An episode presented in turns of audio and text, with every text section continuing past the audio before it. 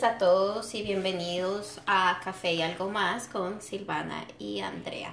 Eh, a todos porque los tuvimos por un tiempo abandonados, eh, pero ustedes saben, eh, es parte cuando la vida se atraviesa, es un poco difícil, pero bueno, ya estamos de vuelta. Ojalá nos hayan extrañado mucho. Claro que sí. Hoy queremos hablar sobre un libro que leímos ya hace algún tiempito y de pronto algunos de ustedes ya lo conocen o de pronto no. Pero igualmente lo queremos tocar ese tema porque es un libro muy interesante y que aplica mucho como para la, el crecimiento personal de cada quien. Sí, el libro que queremos eh, hablar en la noche de hoy es Los Cuatro Acuerdos de Don Miguel Ruiz. Vamos a decir los cuatro acuerdos y después vamos tocando uno por uno, que es lo que más nos parece importante de cada acuerdo. Entonces, el primero es ser impecable con las palabras. El segundo es no tomar nada personal. El tercero es no hagas suposiciones. Y el cuarto es haz siempre lo máximo que puedas. Entonces es, empezamos por, por el primero. Sí. ser impecable con las palabras. Pues por el, o sea, los títulos son, ya nos dan una idea de qué más o menos se va a tratar cada acuerdo. Y suenan fácil, en el libro también el señor Don Miguel lo, lo, escribe, dice que suena fácil decirlo y al escucharlo es fácil, pero al aplicarlo, pues como muchas cosas en la vida, es, tiene su ciencia, este, se puede complicar un poco. Eh, pues a lo que a mí más me gustó de ser impecable con las palabras es que el, sí, el poder de la palabra tiene mucho poder. Sí, tiene mucho poder, mucha carga de energía, que uno la puede usar correctamente o lo puede hacer para crear mal. Sí, es, es las palabras, no, como el Silvana lo dice, nos pueden llegar a, crear o también a destruir. Em, por eso debemos evitar hablar sobre nosotros mismos y sobre los demás. yo creo que nosotros somos muy duros con nosotros mismos y a veces no nos damos cuenta que con nuestras palabras nos hacemos daño. Y asimismo cuando tú haces alguna, eh, dices algo de alguien más, ahí también estamos cometiendo un error, pero pues en un mundo ideal sería fantástico, pero pues somos humanos y no todos los días eh, somos perfectos o por más de que a veces intentamos siempre pues terminamos o nos equivocamos etcétera. Pero lo importante es de pronto em, con el tiempo ir practicando y, ser consciente de cuando, de cuando a veces estamos diciendo algo que nos están para herirnos a nosotros mismos o para herir a alguien más. Si tomamos de pronto un poquito más de conciencia sería como, creo yo, más fácil. Sí. Sí, además es como, o sea, la palabra es, tiene, el, libro dice, tiene como dos, no dos caminos, sino, o sea, hay como dos, no sé, como ramas, por decirlo así. La palabra se debe usar adecuadamente para decir la verdad y para dar amor. Como Andrea lo ha dicho, amor propio o a mí, hacia uno mismo o hacia alguien más. Y decir la verdad en el poder de la palabra es muy importante porque simplemente cuando uno es sincero con uno mismo y con otros, en las palabras, en este caso que es este acuerdo, uno es libre, porque no se está engañando en ningún, en o sea, no está siendo mentiroso con uno mismo y tampoco con los demás, que esa sería pues, la idea, siempre tratar uno de hablar con la verdad. Sí, sí, sería, sería lo ideal, pero es, yo creo que es cuestión de o sea, como dije antes, no, va a ser, no vamos a ser perfectos, pero pronto sí podemos empezarlo a practicar poco a poco. Es como a veces los pensamientos, hay pensamientos que a veces, o sea, los pensamientos tú no los puedes evitar, pero hay pensamientos que tú creas que son, que pueden ser buenos y hay otros que vienen que son no tan buenos. Sí. Entonces, so- solo depende de nosotros que nos encarguemos de, de, de cambiarlos, de, de visualizar por el lado que nosotros queremos, que es por el lado bueno, porque si, si de un momento a otro pensamos algo malo y nos quedamos ahí, a veces uno mismo eh, se pone triste o, bueno, en fin. Uno mismo atrae como esas... Esa negatividad. Sí. So, la idea es tener cuidado al hablar y no estamos diciendo que, que no es expresarse. Uno, obviamente la idea es expresarse, pero de la forma adecuada, de la forma correcta. Claro, un- uno va a cometer errores en algún momento, pero la idea es como tener eso en cuenta en la mente y tratar en trabajar hacia ello. Sí, entonces el libro dice que tratemos de hablar con integridad. Ahora para seguir, el segundo es eh, no tomar nada personal. Entonces, en este caso, pues cuando uno, El segundo es lo que dicen y hacen, lo que dice, lo que di- lo que los demás dicen y hacen es una proyección de su propia realidad. Es decir, si por ejemplo eh, yo le digo a Silvana que ella es tonta, ¿me entiende? Se lo estoy diciendo a ella, pero a la vez es que yo estoy pensando eso de, de mí. Y hay algo en mí que no está, que no me, que me entiende, me la estoy insultando a ella, pero a la vez ellos dicen que lo que tú le dices a los demás a veces no es que se lo digas a los demás, sino se lo estás diciendo a uno, porque esa es la realidad de uno. sí, Entonces dice que cuando seas inmune a las opiniones y los actos de los demás, dejarás de ser la víctima de un sufrimiento innecesario. Es decir, si las palabras que nos dicen los demás no nos las tomamos, bueno, como dicen, a pecho, o sea, no, no, las, no, no, no las creemos, entonces eso no nos van a hacer daño. o sea, nos ponemos fuertes. Sí, porque se, y así es como pasa muchas veces en las peleas. En las peleas, bien sea de pareja o en las peleas eh, con los hermanos, con los, eh, con los compañeros de trabajo, bueno, con el que sea. Eh, cuando uno está de pelea, tú te dices, te, le dices cosas a la otra persona que tal vez no, no porque estás en ese momento caliente o tu cabeza está en otra cuestión, se la dices a esa persona, esa persona se la cree y así es como empieza todo. Mientras que si, por ejemplo, yo estoy peleando con, yo estoy enojada y estoy peleando con Silvana y si ella, la verdad, no, o sea, no, no le mm, es fuerte, no me pone atención, lo que yo le diga, como dicen por ahí, le resbala, no se está haciendo daño a ella y a la vez es, puede hacer que hasta la pelea termine ahí. Claro, porque si uno no, en ese caso, en ese ejemplo, si uno no responde, ahí, ¿me entiendes? La persona que si sigue peleando sola ya llega a un punto que va a decir, no, pues, la, cuando uno pelea es porque uno espera que la- la- una respuesta de alguna forma de la otra parte. Pero si, esa, si en ese caso, en este ejemplo, yo me controlo, no digo nada o como normal, ya lo más seguro que Andrea ella lo deje ahí. Sí, porque para pelear se necesitan dos.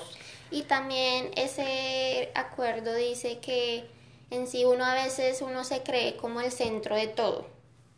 Sea en el círculo social que uno esté, la familia, el trabajo, los amigos, en la calle, uno a veces se siente como tan importante que eh, alguna persona puede estar diciendo o haciendo algo y uno lo está haciendo esa persona por X o Y motivo. No está pensando en uno, pero uno cree que lo está haciendo, lo está diciendo, es por uno. Se me hago entender, o sea, como que uno se siente, uno mismo se crea como, ay, esta persona está haciendo esto el día de hoy porque me quiere molestar o porque me quiere sacar el mal O genio. dijo esto O porque dijo está hablando de mí. Exacto, cuando no es así. O sea, uno no puede asumir Que todo esas es cosas ah, y uno no puede, exacto, no tomarse esas, o sea, las acciones o las palabras de otras personas, tomárselas personal porque a veces no siempre es así. Sí, no, ¿Para sí. qué crearse uno mismo esas, esas ideas? Sí, y además que, que con eso nos evitamos, como se dice, dolores de cabeza, porque no te amargas la vida tan fácilmente por lo que la otra persona diga o En fin.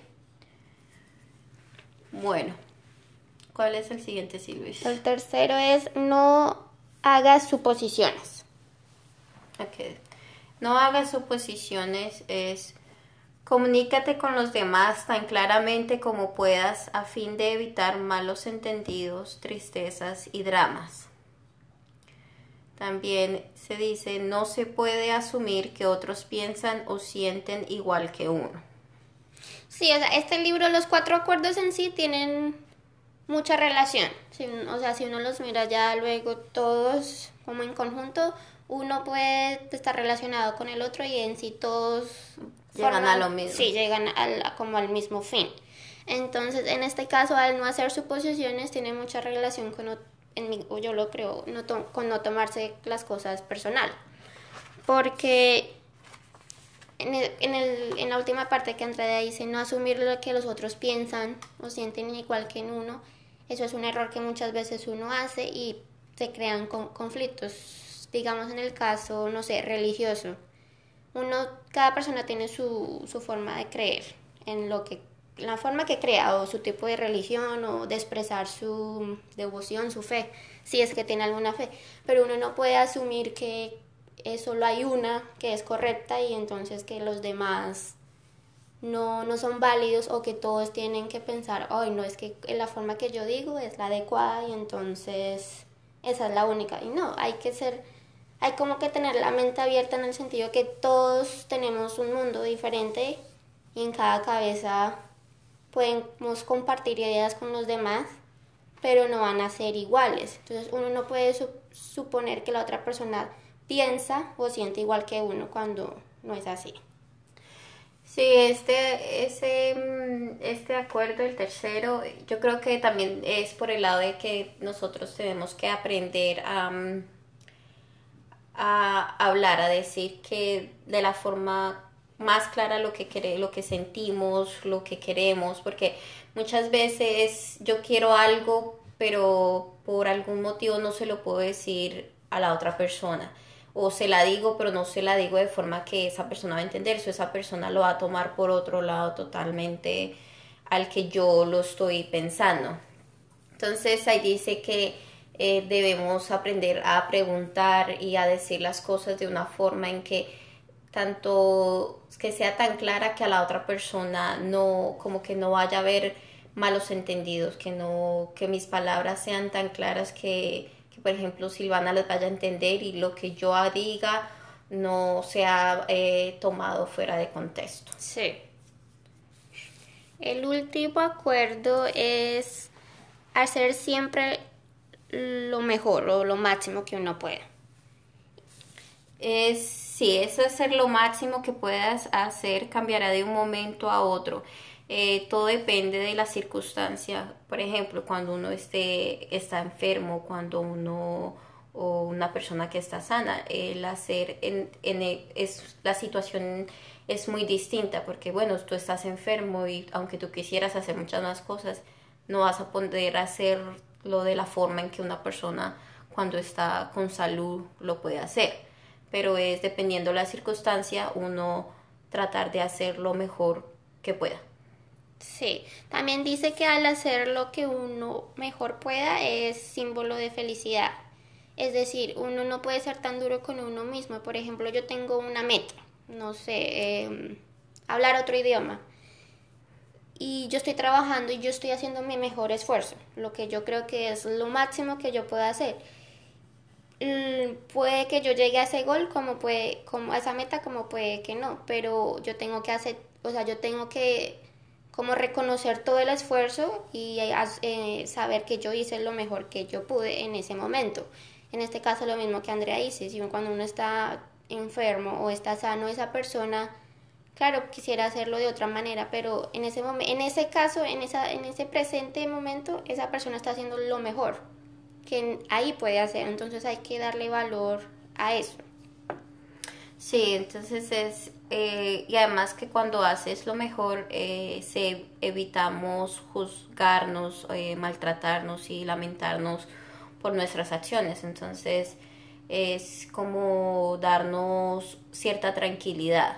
O sea, si nosotros sabemos que hemos hecho eh, lo mejor que hemos podido en, en X o Y, no sé, motivo, pues de pronto no nos juzgamos, como dicen ahí, no nos no, no somos tan duros con nosotros mismos. Esa es lo que deberíamos. Sí, y también esa, en ese, ese acuerdo eh, también dicen que uno se enfoca a veces mucho en el futuro o piensa mucho en el futuro y uno no se está dando cuenta que uno tiene que estar, tratar siempre de estar en el momento presente. Sí.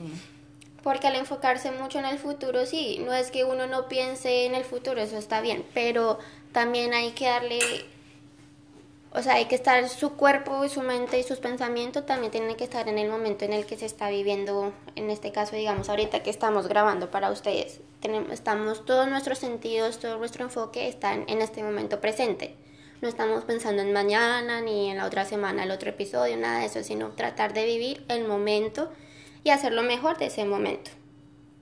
Sí, además si hiciéramos eso, pues de pronto seríamos más conscientes de, aprovechar cada momento que se tiene, ¿no? Ahí sí se sacaría lo mejor de cada momento, porque uno está dándole todo a ese presente. Yo creo que se refiere a eso. Sí.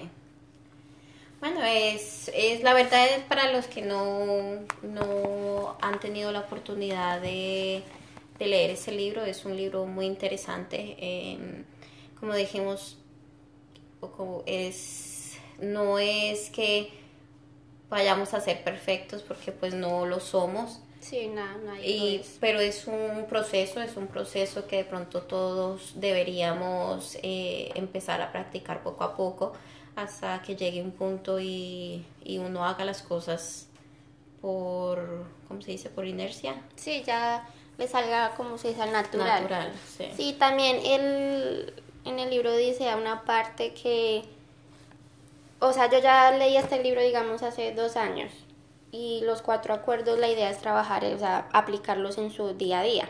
Pero por X o Y motivo, hoy, digamos, yo sentí que no, no, no hice ninguno no significa que entonces ah, ya dejo así, ya para que voy a trabajar en eso, ya dejar así no importa, o sea, seguir como si nada. No, la idea si uno haya fallado ese día o esa semana o lo que sea, es volver a retomarlo al día siguiente o en el momento que uno crea adecuado y seguir y trabajar para lograrlo. No, pues es que casi, mejor dicho, eso se puede aplicar a, a cada momento de la vida de uno, ¿no?